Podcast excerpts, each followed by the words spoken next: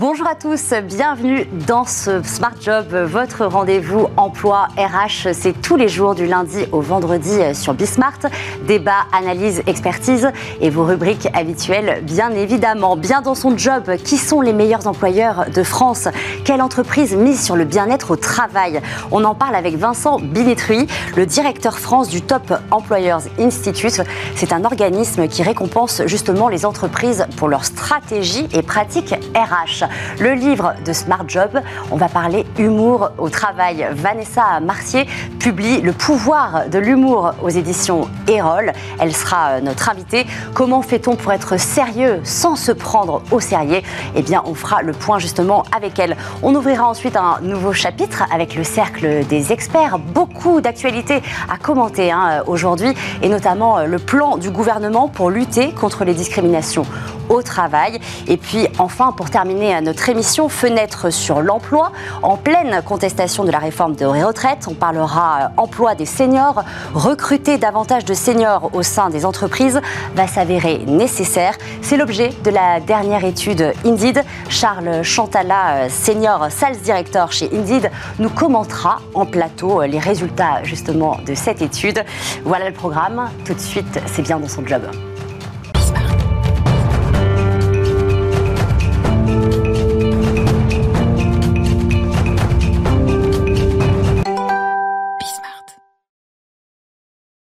Bien dans son job, on parle aujourd'hui des meilleurs employeurs de France et comment sont-ils sélectionnés? Et on en parle avec Vincent Binetruy. Bonjour. Bonjour Caroline.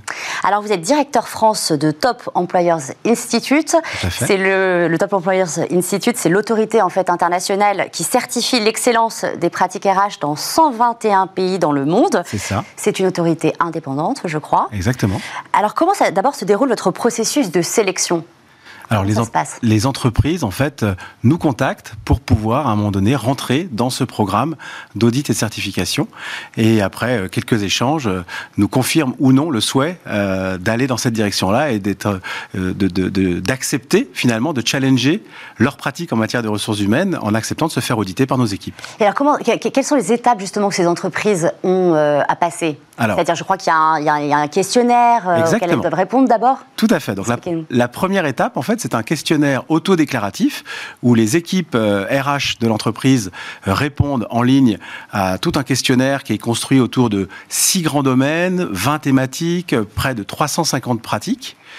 Euh, et en apportant les preuves de ce qu'elles avancent dans ce, dans ce questionnaire. Donc ça, c'est la première étape autodéclarative. Mhm. Ensuite, bien entendu, vient la phase d'audit en elle-même, ah où nos équipes d'auditrices et d'auditeurs viennent finalement challenger et, s'assurer euh, de la réalité finalement de l'offre RH en termes de pratique que les entreprises ont déclaré avoir mise en œuvre. Donc ça veut dire que les entreprises ont, ont pas tellement intérêt finalement à, à surestimer finalement leur pratique dans cette première phase, parce que de toute façon, ça se verra à un moment donné lorsqu'on nous arriverons pour l'audit. Et alors, est-ce que toutes les entreprises peuvent être certifiées? Parce que euh, dans la liste des entreprises certifiées cette année, on voit quand même qu'on en parlera euh, dans quelques instants, mais il n'y a que des grands groupes. Alors, il y a beaucoup de grands groupes, quelques très belles ETI, également, quand mhm. même, et puis des filiales françaises de grands groupes internationaux, donc qui sont des petites entités au niveau de la France, entre guillemets, mais qui sont filiales de grands groupes internationaux. Alors, sur le papier, oui, vous avez raison, toute entreprise pourrait être certifiée. La réalité, c'est que la structure de notre référentiel euh, d'audit et, entre guillemets, sa sévérité, bah, quelque part exclut de fait euh, des entreprises qui seraient moins matures, en matière de, processisation de leurs pratiques, de formalisation de leurs pratiques. Alors le Top Employers Institute existe depuis euh, combien de temps à peu près en France? Je crois que c'est la, 15e, Exactement. 15e édition, donc ça fait 15 ans. Euh, vous l'avez dit, hein, vous, elle récompense la politique de ressources humaines des entreprises. Les critères de certification en 15 ans ont dû fortement évoluer déjà. Est-ce que vous pouvez nous donner quelques exemples? Oui, alors bien sûr, le référentiel, il a évolué.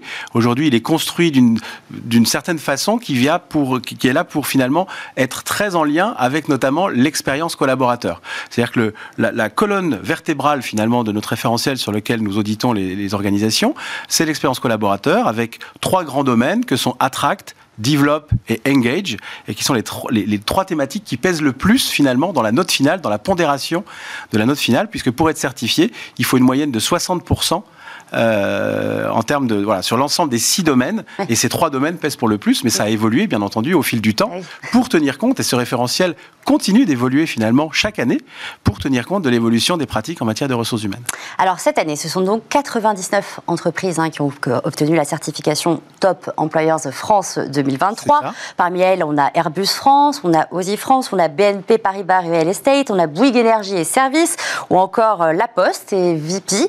Euh, à quoi ces entreprises en fait certifiées ont dû faire face en termes justement de politique RH en 2022 alors, les, grandes tendances qu'on a pu effectivement euh, constater au travers de ces différentes audits, euh, et, qu'on a pu donc euh, formaliser sur trois grandes tendances, et, les entreprises que vous citez en fait ont, bien eu à, gérer ces trois tendances-là.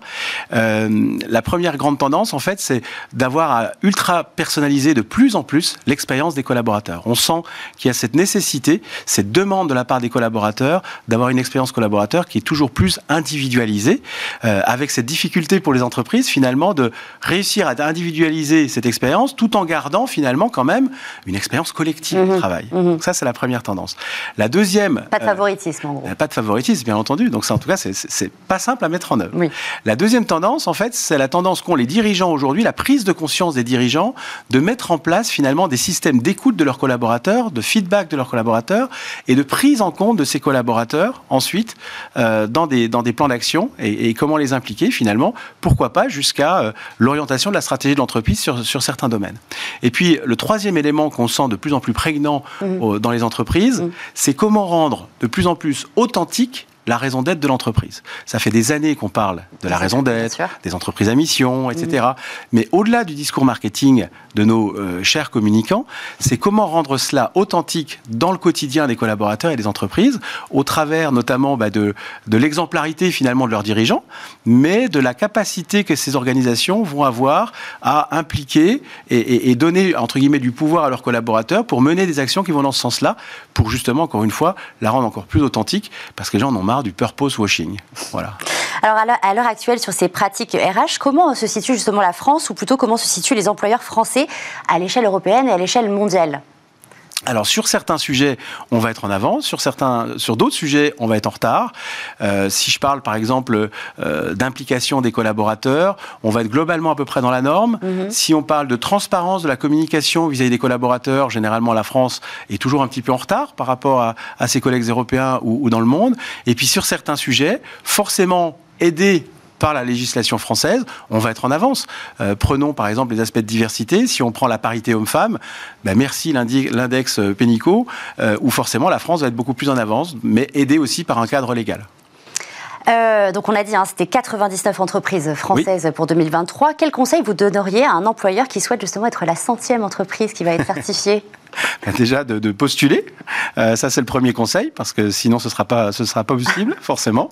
Et puis. Euh, peut-être sur les pratiques RH, justement, de 2023, peut-être un conseil euh, qu'il faudrait suivre eh bien, le, conseil, ce serait en fait très en lien finalement avec les tendances que je vous citais tout à l'heure, de bien insister sur ces éléments-là mmh. euh, et, de ne pas passer à côté, justement, encore une fois, qu'il s'agisse d'impliquer de, les collaborateurs, enfin de les, de les écouter dans un premier temps, de les impliquer, et puis quelque part aussi de, euh, de rendre peut-être encore plus exemplaires les, les leaders, les dirigeants des, organisations, euh, quels que soient les domaines, et notamment dans le cadre effectivement de, de tout ce qui est mission d'entreprise. Merci beaucoup Vincent Merci, d'avoir été avec nous. Je rappelle donc que vous êtes directeur du Top Employers Institute France, Top Employers Institute France. Euh, dans votre justement euh, la prochaine sélection, hein, un, prochain critère peut-être que vous pourriez installer, c'est l'humour en entreprise, parce que l'humour en entreprise apparemment, elle a un véritable pouvoir, et on en parle justement avec notre prochaine invitée. C'est le livre de Smart Job.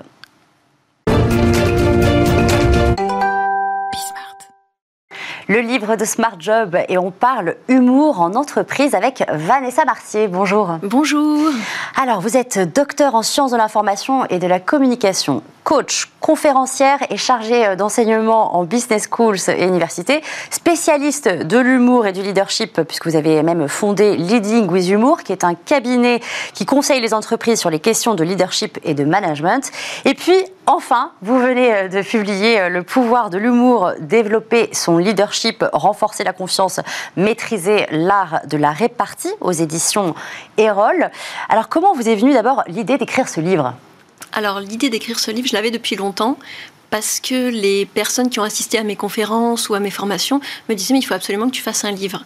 Et j'ai démarré la boîte en 2019 et je me suis dit j'ai pas assez de, recul. Et les éditions Erol m'ont contacté, m'ont dit vous avez pensé à écrire un livre? Ah ben justement, maintenant que vous en parlez, je pense que c'est euh, important d'avoir un livre parce que ça touche tout le monde. Mm-hmm. Et, euh, et, puis ça m'a aidé à mettre toutes les idées et toutes les expériences que, que j'ai vécues avec Leading with Humour depuis 2019 et les partager au public. Vous débutez euh, cet ouvrage, donc euh, Le pouvoir de l'humour, en déconstruisant justement les mythes qui peuvent exister sur l'humour au travail. Alors le premier mythe, par exemple, c'est on peut rire de tout, mais pas avec n'importe qui. Alors faux, pour vous, on peut rire de tout, et on peut rire de tout avec tout le monde, mais pas n'importe comment. Est-ce que vous pouvez euh, nous expliquer cette nuance? Oui, alors les, questions du, premier chapitre sont les questions qui reviennent sans arrêt euh, dans les, euh, dans les conférences et que j'ai préféré adresser. Et en fait, d'après les recherches scientifiques, on est tous avec le sens de l'humour tous les enfants. Alors, ce sera une prochaine question, justement, juste après. Tous les enfants, à partir de trois mois, des, des, cryptes arrivent à savoir que leurs parents rient.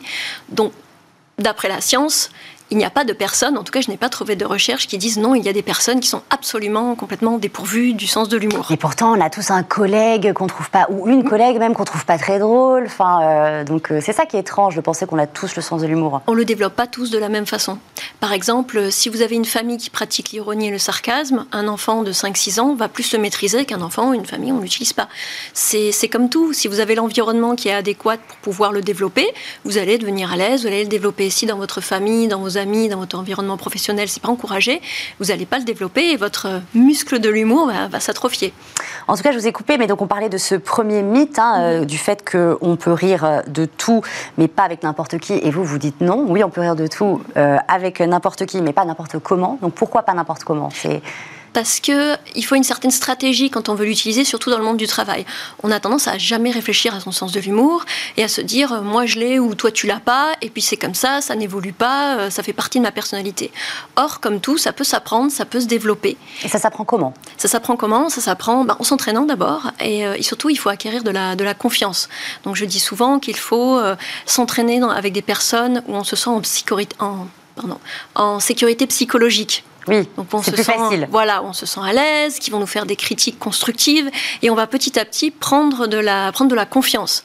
Euh, après, on va pouvoir aller euh, sortir, aller au supermarché avec des inconnus, dans des situations qui sont à enjeu mineur. Et après, on a cette confiance plus on a validé ces blagues, entre guillemets, euh, avec son cercle de confiance, et ça donne un peu plus de courage pour pouvoir le faire dans l'entreprise. Dans Mais encore une fois, il faut apprendre à connaître son sens de l'humour, savoir décrypter celui de l'autre, et apprendre tous les petits trucs euh, qui peuvent permettre d'utiliser l'humour sans obligatoirement euh, utiliser des blagues. Je pense qu'on réduit l'humour. donc l'idée, c'est pas de rentrer dans la pitrerie. Non. on ne devient pas le clown de l'entreprise. D'ailleurs, c'est un, des, un des mythes. Non, non, c'est pas pour devenir un un, clown. Ce que je fais, c'est pas pour transformer les, leaders, les managers en comédiens, c'est pour leur expliquer il y a des situations managériales de leadership où l'humour est un avantage. Il y a certains moments dans une réunion où ça, c'est un avantage d'utiliser l'humour et d'autres non. Et donc je leur explique quels sont, comment on peut utiliser l'humour sans que ça soit nécessairement une blague, et sans que ça soit nécessairement que ce soit une blague qu'on doit créer, et euh, à quel moment ça va euh, aider leur leadership, aider leur charisme, aider à mieux transmettre leur message. Justement, l'humour, euh, on peut peut-être pas l'utiliser dans tous les moments de l'entreprise. Mm. Elle, a, elle, a, quand même une limite, enfin il y a une limite à l'humour. Il y, a des, moments où c'est plus adéquat que d'autres. Euh, dans les réunions, dans certaines réunions, par exemple, si on fait une réunion où on veut que les membres de la réunion, les participants, puissent être plus créatifs, on va utiliser plus d'humour parce que ça va un peu euh, décoincer euh, la partie créative du cerveau et les personnes vont pouvoir produire beaucoup plus d'idées créatives. Mm. jusqu'à, je crois, 27 ou 37% euh, plus que d'habitude, si on mm-hmm. utilise l'humour en début de réunion, par exemple. Donc il y a vraiment des moments clés, et euh, normalement, ça se fait assez spontanément en bien ou en mal. Et là, je leur propose une méthode, une stratégie pour pouvoir l'utiliser. Savoir, là, je veux retirer ça de mon, je veux créer de la cohésion dans mon équipe. Je vais l'utiliser là, avec telle personne, dans telle situation, pour pouvoir créer cet, euh, cet avantage, ce bénéfice. Dans, votre ouvrage, vous dissociez également différents types, euh, types euh, mhm. d'humour. Hein, Est-ce que c'est tous les types d'humour ont leur place en entreprise? Par exemple, on pense à l'humour qui est plutôt agressif. Mhm. Est-ce que ça, ça a sa place? Alors, Pas vraiment. Et souvent, les problèmes en entreprise sont dus à cette, euh, cet humour agressif. Qu'on comprend peut-être pas tous aussi. Qu'on comprend pas tous, parce que c'est un, euh, c'est un humour qu'il vaut mieux utiliser quand on est avec des personnes qu'on connaît très bien et qui savent que, que c'est une blague et que vous êtes. Euh, c'est, c'est votre sens de l'humour. Sinon, si la personne ne vous connaît pas, et le problème est qu'en entreprise, souvent, on ne connaît pas très bien ses, ses collègues, quand même pas votre famille, vos amis, vous passez pas tout votre temps avec. On, souvent, on ne sait pas ce qui se passe derrière la porte du bureau quand ils rentrent chez eux. Et donc, on ne, on ne, sait pas si on va les heurter ou pas, si on va les blesser. Donc, en étant agressif, on prend le risque euh, de blesser la personne.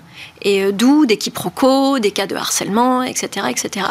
Je, je, pense sincèrement que la plupart des gens euh, sont bienveillants, mais parfois, effectivement, comme on ne réfléchit pas nécessairement à son sens de l'humour, mhm.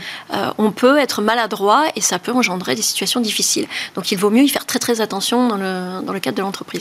Ça passe très vite. Une, une dernière mm. question. Est-ce que l'humour a sa place dans tous les secteurs, dans toutes les industries? Je pense que l'humour a sa place n'importe où, dans tous les secteurs. Qui n'a pas besoin de rire? Qui n'a pas besoin d'être détendu? Il y a du stress et du besoin de cohésion à tous les niveaux de l'entreprise et dans tous les secteurs. Merci beaucoup euh, Vanessa Marcier, merci euh, d'avoir été avec nous. Donc euh, je rappelle que vous êtes l'auteur de Pouvoir de l'humour, développer son leadership, renforcer la confiance, maîtriser l'art de la répartie aux éditions c'est un super ouvrage. Le cercle des experts, c'est la suite du programme dans Smart Job. Comment lutter contre les discriminations au travail On en parle notamment donc dans le cercle des experts, mais juste avant, on marque une courte pause. À tout de suite.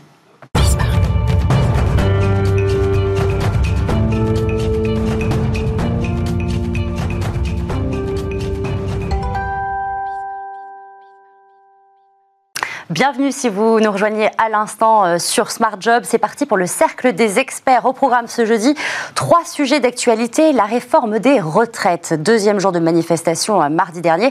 Et cette question sous-jacente, le dialogue social est-il mort? On en débat avec nos experts dans quelques minutes. Comment lutter contre les discriminations au travail? Le gouvernement a présenté en début de semaine son plan de lutte contre le racisme, l'antisémitisme et les discriminations liées à l'origine. Et c'est une première un volet est consacré à l'emploi. On découvre justement ensemble les différentes mesures dans quelques instants.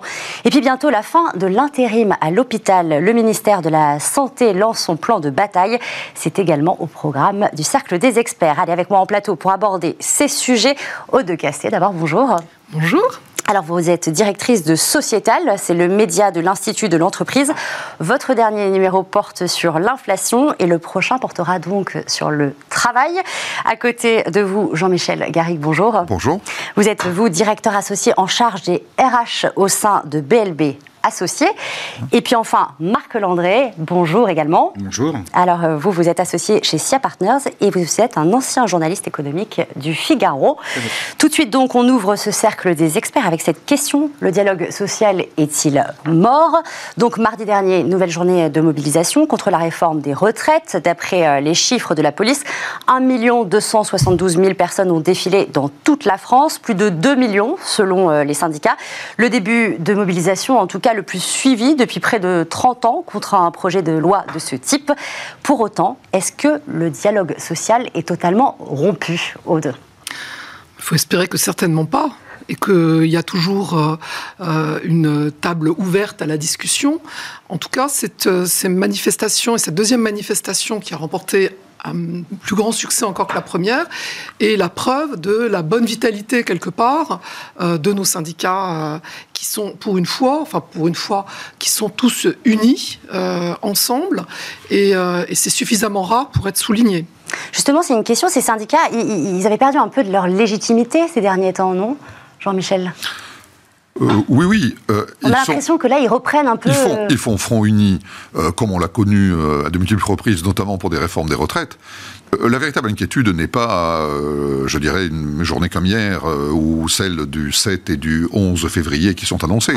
La véritable inquiétude, c'est ne vont-ils pas être ces syndicats débordés par la base, comme ça avait été le cas lors du précédent quinquennat par le mouvement des Gilets jaunes. Bah, tous les syndicalistes avec lesquels, enfin, ou les responsables syndicaux avec lesquels je peux discuter, leur vraie crainte, c'est d'être débordé par des organisations qui ne sont pas contrôlées par les syndicats ou par des collectifs raisonnables, si je puis dire, et responsables, et que le pays puisse s'embraser, comme ça avait été le cas au moment des, des Gilets jaunes, puisse s'embraser dans un mouvement qui sera incontrôlable, que ce soit pour le gouvernement, pour les organisations professionnelles d'employés ou de salariés, ou pour euh, euh, n'importe quel corps constitué, si je puis dire. Marc Landré, en tout cas, si on, a l'impression que le gouvernement reste inflexible, enfin qu'il n'a pas si peur que ça que le dialogue social se rompt bah, le gouvernement sait que de toute façon, ce ne sont pas la démultiplication des journées de mobilisation et euh, plusieurs millions de personnes, entre 1 et 2 millions en moyenne dans la rue, qui va la faire changer d'avis sur son objectif principal. Je veux dire, euh, Elisabeth Borne a eu beau jeu de dire ce week-end que le, report à 64 ans n'était plus négociable. En vérité, il ne l'a jamais été. Hum.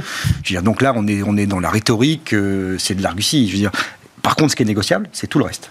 Il y a l'objectif principal qui est le passage à, 40, à 64 ans euh, de l'âge légal de départ à la retraite et l'accélération de la réforme dite Touraine, c'est-à-dire le passage à 43 annuités de cotisation en 2027. Ça, c'est pas négociable ça ne l'est plus, ça ne l'a jamais été véritablement. En revanche, tout le reste, ce qu'on appelle les sucreries, c'est-à-dire tous les aménagements de dispositifs existants sur les carrières longues, sur la retraite des femmes, euh, sur la pénibilité ou dit plusieurs professionnels, ça c'est négociable. Et on a bien vu d'ailleurs que le gouvernement a beaucoup révisé sa copie depuis le début sur ces sucreries-là, sur ces points annexes, et d'ailleurs au point qu'aujourd'hui, l'ensemble de ces mesures représente un tiers plus d'un tiers de la facture finale des économies qui vont être réalisées par l'accélération de la durée de cotisation et par le relèvement à 64 ans.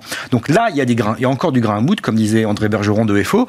Il y a des choses à négocier. Les, les syndicats le savent bien. Et d'ailleurs, vous avez plusieurs stratégies entre ceux qui se mobilisent pour faire reculer le gouvernement sur le 64 ans, ce dont personne n'est dupe. Mmh. Le gouvernement ne reculera pas sur les 64 ans. Mmh. En revanche, vous avez les autres comme la CFDT, même si de façade elle dit c'est on veut le recul de la réforme, en revanche, ils veulent discuter, négocier sur tous les à côté qui vont permettre d'améliorer un petit peu euh, la, version du, gouvernement. Mais ça veut dire quand même, de casser que le, gouvernement écoute quand même ce qui se passe dans la rue, écoute les syndicats, puisque c'est un reproche que font les syndicats justement euh, à Emmanuel Macron. Ils disent qu'il est assez fermé, que en fait c'est une position, c'est plutôt une, relation verticale. Alors évidemment, euh, dans le sens où euh, le gouvernement a mis en place euh, un système de consultation et de concertation, ça sous-tend que c'est in fine toujours le gouvernement qui aura la main. Ce n'est pas euh, la négociation qui est la forme ultime du dialogue social, qui est la méthode choisie. Mmh. Donc en cela, euh, les, euh, les, les, syndicats disent que effectivement il y a une verticalité dans leur relation avec le, le, gouvernement. Mmh. C'est cela qu'il faut entendre. Mais maintenant, je suis tout à fait d'accord avec l'analyse très fine et très juste de Marc Landré, à ceci près que j'appellerais pas ça des sucreries, euh, c'est le terme employé. Hein. bien sûr. Euh, tous, les, tous les à côté de cette réforme des travail, en, vérité, cette réforme, le lapsus est, bien révélateur, cette réforme des, retraites qui sous-tend la question du travail sur toutes ses formes, en mm. réalité. Euh, on parle aussi beaucoup maintenant, grâce à, ce sujet de la réforme des retraites, d'un sujet qui est l'employabilité des seniors, cette question. On va parler justement après de, de mettre peut-être plus de monde en emploi en fin de carrière euh, ou euh, tout simplement euh, pour les 60-64 ans où on a juste 33% environ d'actifs à ce moment-là. Donc peut-être également qu'il y a à, négocier, enfin négocier le terme est un À décliner. Voilà, à décliner et hmm. dont il faut se préoccuper, entre autres. Alors, d'un bras de fer entre l'exécutif et la rue, euh, on est passé aujourd'hui à un bras de fer à trois, où l'Assemblée nationale euh, a aussi son rôle à jouer, euh, faute pour le gouvernement peut-être de majorité absolue. Au fond, le dialogue social, finalement, il n'est pas mort, il, change de niveau, juste, il évolue. Jean-Michel Garry. Oui, alors c'est tout à fait sûr. Dans la, le, précédent, euh, euh, la précédente réforme, le gouvernement avait une majorité euh, absolue, donc n'avait qu'à se consacrer à passer en force, attendre des lendemains meilleurs, faire voter son texte de loi, et puis essayer effectivement d'améliorer à la marge un certain nombre de mesures.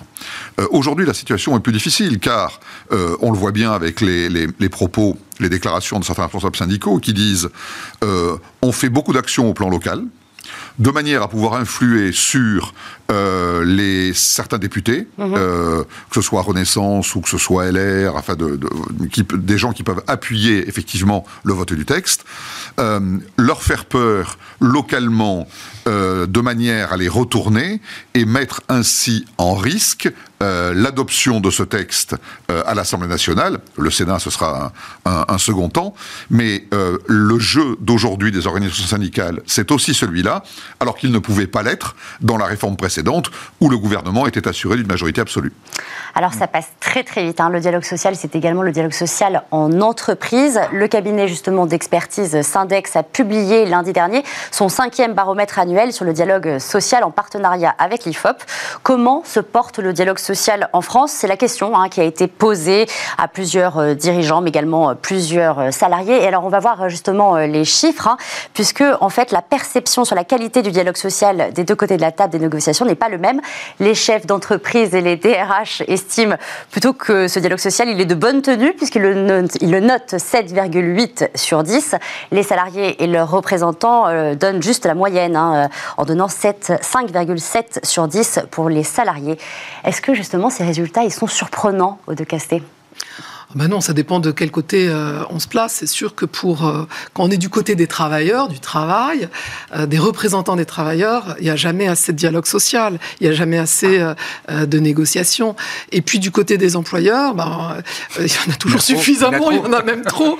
Donc c'est compliqué. Ceci étant, à l'Institut l'entreprise, où est hébergé Sociétal, le média économique de l'Institut l'entreprise, eh bien c'est une priorité absolue pour les euh, les, PDG euh, de nos entreprises adhérentes. Je vois, on vient d'avoir euh, Pierre-André de Chalandard qui a pris la présidence de l'Institut de l'entreprise. Pour lui, le dialogue social, c'est vraiment un axe prioritaire dans, dans sa manière de, de voir, d'ailleurs, la stratégie de l'Institut de l'entreprise. Il va orienter beaucoup de, de ses réflexions sur ce sujet-là. C'est très prégnant à l'Institut de l'entreprise, c'est une préoccupation majeure et première. Euh, est-ce que Marc Landré, en fait, un, bon dialogue social en, en entreprise, ça passe par quoi, d'après vous? Ça passe par la discussion et c'est effectif, c'est réel. Il n'y a qu'à voir l'augmentation du nombre d'accords qui ont été signés ces dernières années. Il est, il, est, fantastique. Alors, il y a eu certes la crise du Covid qui a entraîné énormément de négociations sur l'organisation du travail, la mise en place de télétravail avec des mm. primes pour financer une partie des charges afférentes au télétravail. Mais on voit bien que depuis des années, le dialogue social se porte très bien en entreprise, à tel point que toutes les centrales syndicales à commencer par la CGT qui ne signe aucun accord interprofessionnel, c'est-à-dire au niveau national, la CGT signe plus de 8 accords sur 10 en entreprise. Ça veut dire que plus vous êtes proche du terrain, plus les négociateurs notamment les négociateurs syndicaux, sont obligés de rendre des comptes à leurs mandants, c'est-à-dire aux salariés, et négocient, et négocient finement puisqu'elles arrivent à, signer des accords avec les dirigeants des entreprises. Donc, en vérité, le dialogue social, il y a deux niveaux. Pourquoi cette perception très différente? Parce que c'est toujours pareil. Je veux dire, euh, euh, vous demandez, est-ce que vous, vous demandez aux Français, est-ce qu'ils trouvent leur métier pénible? Vous allez avoir 100% de réponses positives. Je veux dire, et pourtant, après, c'est une question de définition, c'est une question d'appréciation, c'est une question de réalité. C'est une question de fonction également. C'est-à-dire C'est-à-dire euh, le, chef d'entreprise ne va pas avoir la même idée du dialogue social qu'un salarié. Bah, vous prenez notamment dans les, dans les TPE, dans les entreprises de moins de 20 salariés, où le dialogue social n'est pas, euh, euh, je dirais, réglementé. Il, n'existe pas en vérité. Vous êtes, par contre, vous, quand vous demandez aux, aux dirigeants de ces très petites entreprises, pour eux, le dialogue social, il est quotidien. Il est dans la relation, il est en relation directe avec chacun des salariés dont il connaît le nom, le prénom, la situation familiale, le niveau de salaire, euh, l'éducation, etc. Donc en vérité, dialogue social, il est formalisé dans des grandes entreprises, il ne l'est pas dans les petite, mais il est quotidien quasiment partout. en quelques mots, il y a, un chiffre significatif. En, 2010, il y avait à peu près 40 000 euh, accords d'entreprise. Euh, aujourd'hui, on a près de 80 000 accords d'entreprise. Donc, je veux dire, c'est quand même très significatif. Hein. c'est la vitalité euh, du dialogue social en entreprise. Alors, le dialogue social, hein, ça peut, en entreprise, ça peut également être l'occasion de s'interroger sur les discriminations au travail. Justement, c'est donc notre deuxième sujet. La Première ministre Elisabeth Borne a présenté lundi dernier un plan de lutte contre le racisme, l'antisémitisme et les discriminations liées à l'origine pour 2023-2026. Ce plan, il prévoit 80 mesures et notamment des mesures qui concernent l'emploi. Parmi les mesures phares, il prévoit des testings réguliers sur les euh, discriminations en emploi dans tous les secteurs d'activité, publics ou privés. D'abord, peut-être, on peut peut-être rappeler ce que c'est que le testing? Ben, C'est en fait la capacité de limiter les biais euh, de, alors on parle souvent des biais cognitifs, mais là en fait des biais de recrutement.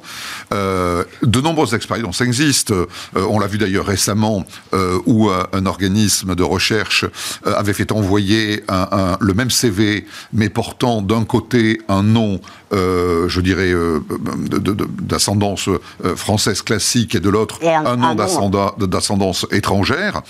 et les, les réponses des, des employeurs n'étaient pas du tout les mêmes. Qu'en réponse il y avait quand réponse il y avait, évidemment. Donc c'est ça le testing. Hein, euh, c'est le fait de dire, euh, on neutralise au maximum. Alors ça a été, vous savez, le, on en a beaucoup parlé, le CV anonyme, mhm. euh, qui a été mis en place de façon assez ponctuelle et avec des, retours d'expérience d'ailleurs assez diversifiés.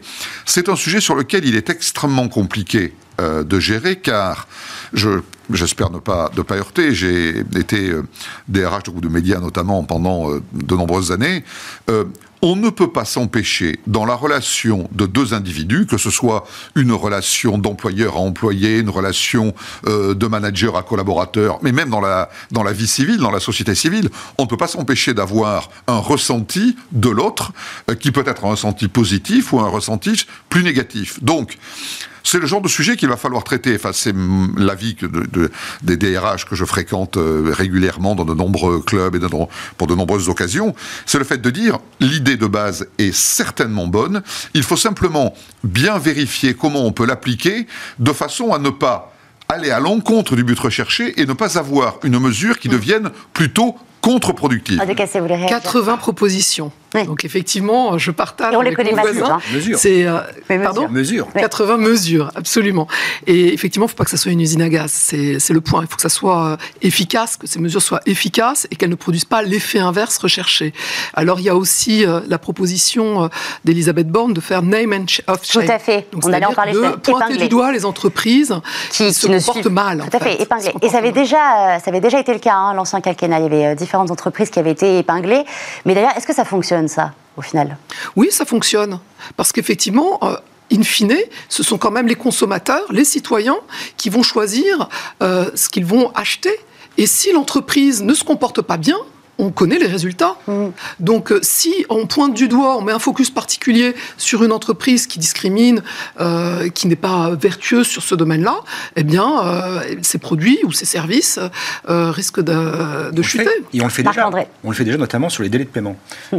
La, Direction générale de la répression de la concurrence et des fraudes met en ligne tous les trimestres les entreprises qui sont de mauvais payeurs de mauvaises payeuses par rapport à des sous-traitants ou par rapport à des clients. Et donc là, vous avez tous les trois mois euh, le nombre de jours de retard de paiement, le, qui sont et des entreprises qui sont nommément citées et avec l'amende qui est qui est liée. Parce que la grande différence, elle est là. C'est quelle coercition vous mettez à l'entreprise. Est-ce que vous, vous avez des déclarations de bonnes intentions, comme c'est souvent le cas en matière de discrimination, et vous et, donc dans ce cas-là, c'est plutôt euh, de la bonne conscience que vous donnez aux entreprises, ou alors est-ce que vous les contraignez? Et on voit que quand il y a de la contrainte, malheureusement, ça marche. On le voit sur les délais de paiement on le voit aussi sur notamment les égalités professionnelles hommes-femmes. Il faut qu'il y ait une contrainte, mhm. y compris sur les personnes handicapées, pour que ça fonctionne. En revanche, comme vous le disiez tous les deux, ça peut être contre-productif. Je rappelle la contribution de la Lande qui partait d'une bonne intention mmh. dans les années 80, qui était que si vous licenciez quelqu'un de plus de 50 ans, d'ailleurs ça revient dans le débat, parce qu'il y a des, groupes qui disent il faut, euh, il faut pénaliser ceux et les entreprises qui mmh. licencient les plus de 50 ans.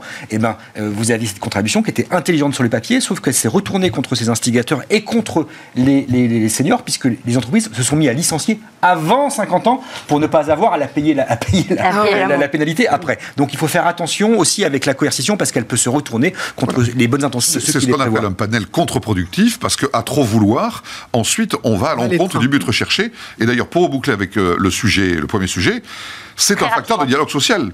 Puisque quand les organisations syndicales se rendent compte, parfois à l'encontre des déclarations des entreprises, que la publication du nom de l'entreprise dans le name and shame, eh bien, ça suscite aussi du dialogue social en interne, où les, les organisations syndicales, les CSE viennent vers l'entreprise en disant que peut-on faire pour remonter la pente et faire en sorte de sortir de cette mauvaise position?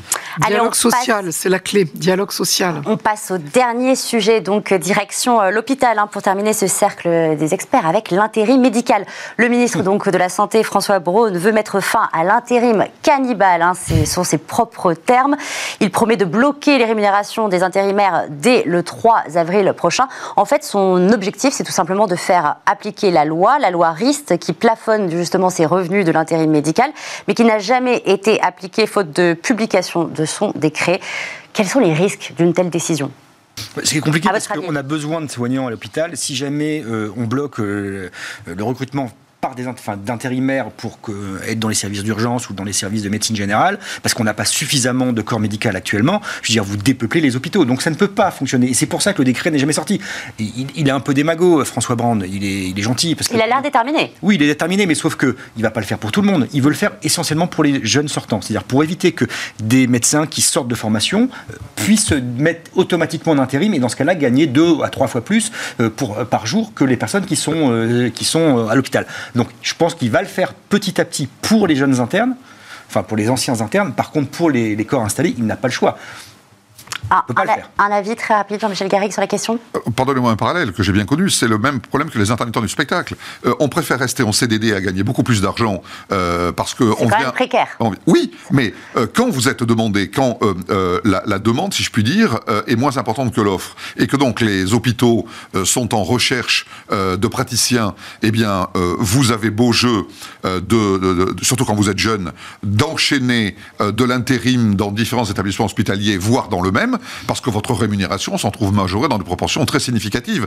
Et le vrai problème, il est là. Parce que euh, supprimer l'intérim, c'est bien, mais faut-il encore donner les moyens financiers permettant d'absorber euh, cette demande?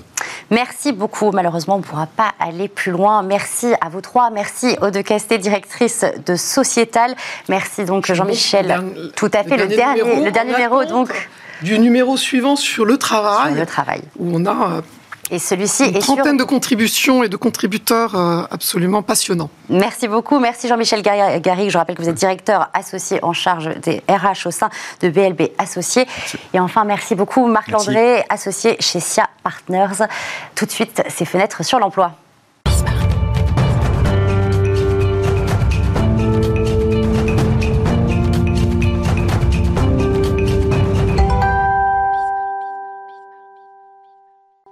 Fenêtre sur l'emploi. On parle aujourd'hui des seniors favorisés. Leur emploi est au cœur de la réforme des retraites actuellement en débat.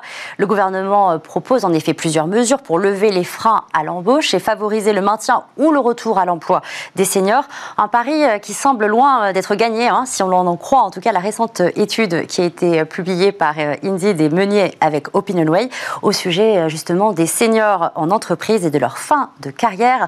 Bonjour Charles Chantala. Bonjour. Alors vous êtes directeur commercial justement au sein d'Indeed. Avant d'entrer dans le détail justement de votre étude hein, que vous avez publiée récemment, quand euh, considérons-nous que nous sommes un senior? J'ai l'impression que chacun a sa définition. Tout à fait, un terme très flou et qui évolue dans le temps. On espère qu'il va se décaler plutôt euh, dans le bon sens. Euh, si on en croit cette étude, les employeurs et les salariés sont assez alignés. C'est un des rares cas où ils sont assez alignés. Euh, ils estiment en moyenne qu'à partir de 54 ans, on peut être considéré comme un senior. Mais ce qui est intéressant, c'est qu'il y a encore beaucoup d'études qui sortent sur le sujet des seniors qui mhm. considèrent qu'à partir de 45 ans, on rentre dans cette case. Donc, comme quoi, il y a encore un du chemin à faire d'un point de vue culturel. Premier constat de votre étude, justement, 78 des dirigeants aimeraient conserver leurs salariés au-delà de l'âge légal de départ en retraite, donc au-delà de 62 ans pour le moment. Mmh. Alors, est-ce que le problème viendrait plutôt des salariés, justement? Alors c'est sûr que là, il y a un décalage entre les employeurs et les salariés.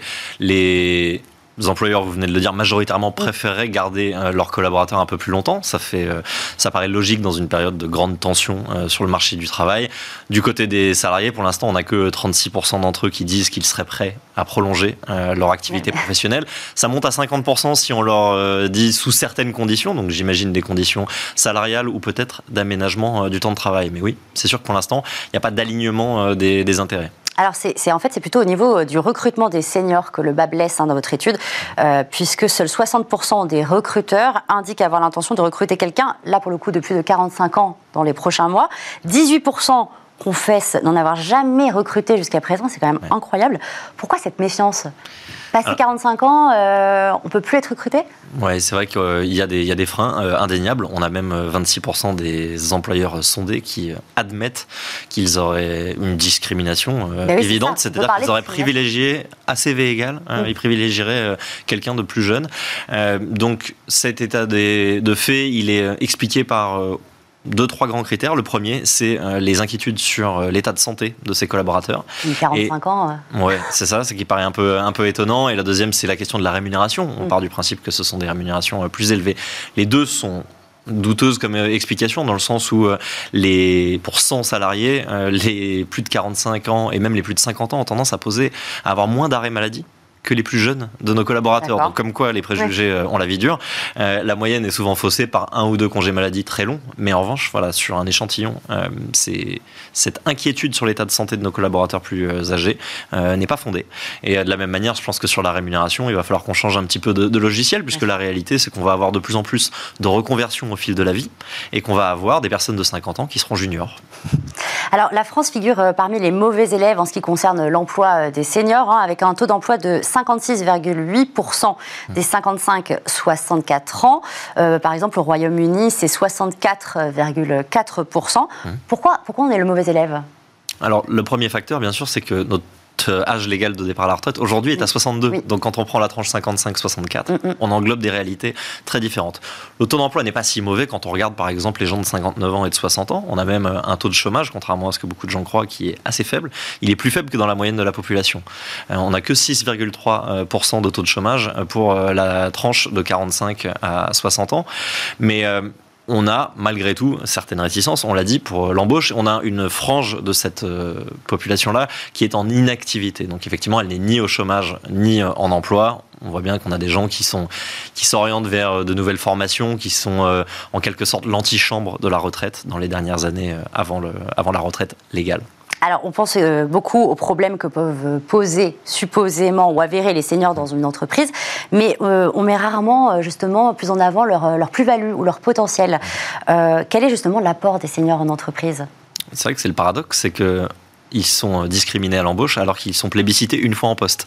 C'est euh, parmi les personnes avec lesquelles les collaborateurs déclarent préférer travailler. Exactement, on a 86% des employés qui disent préférer travailler avec des gens plus âgés qu'eux. Donc euh, comme quoi, il n'y a pas de, jeunisme. C'est quoi C'est l'expérience? Exactement. Dans les dans l'ordre, on va avoir ce qui est cité très régulièrement, ça va être les la, bah, la compétence métier, bien entendu, mais c'est aussi une forme d'autonomie, une agilité et une capacité à transmettre. Donc ça, c'est reconnu et par les par les employeurs et par les salariés. D'ailleurs, euh, l'Institut Montaigne a publié euh, récemment une note hein, qui est intitulée Emploi des seniors, agir sur tous les leviers. Euh, justement, cette histoire de cette idée de transmission, c'était dans leur proposition, peut-être de mettre en place un contrat de transmission. c'est important pour vous? Oui, il y a un enjeu de, transmission. On plébiscite depuis des années. en tout cas du côté du recrutement, les soft skills, la capacité à transmettre et à être le lion au sein d'une entreprise. Mais je pense que surtout ce qu'il faut retenir, c'est que ce n'est plus quelque chose qu'il serait bon de faire, c'est devenu indispensable. On ne peut pas d'un côté euh, assister euh, à une baisse de la population euh, en âge de travailler, à, une baisse du nombre de personnes disponibles dans soi-disant les âges idéaux, c'est-à-dire si je mets de côté les jeunes et que je mets de côté les vieux, il n'y a plus en France suffisamment de candidats pour pourvoir les postes. Merci beaucoup euh, Charles Chantalage. Je rappelle donc que vous êtes directeur euh, commercial euh, au sein du site d'emploi Indeed. Merci d'avoir été avec nous. C'est la fin de cette émission. Merci à vous tous de nous avoir suivis. Et puis demain, vous retrouvez Eva Ben Saadi pour un prochain numéro de Smart Job. À bientôt.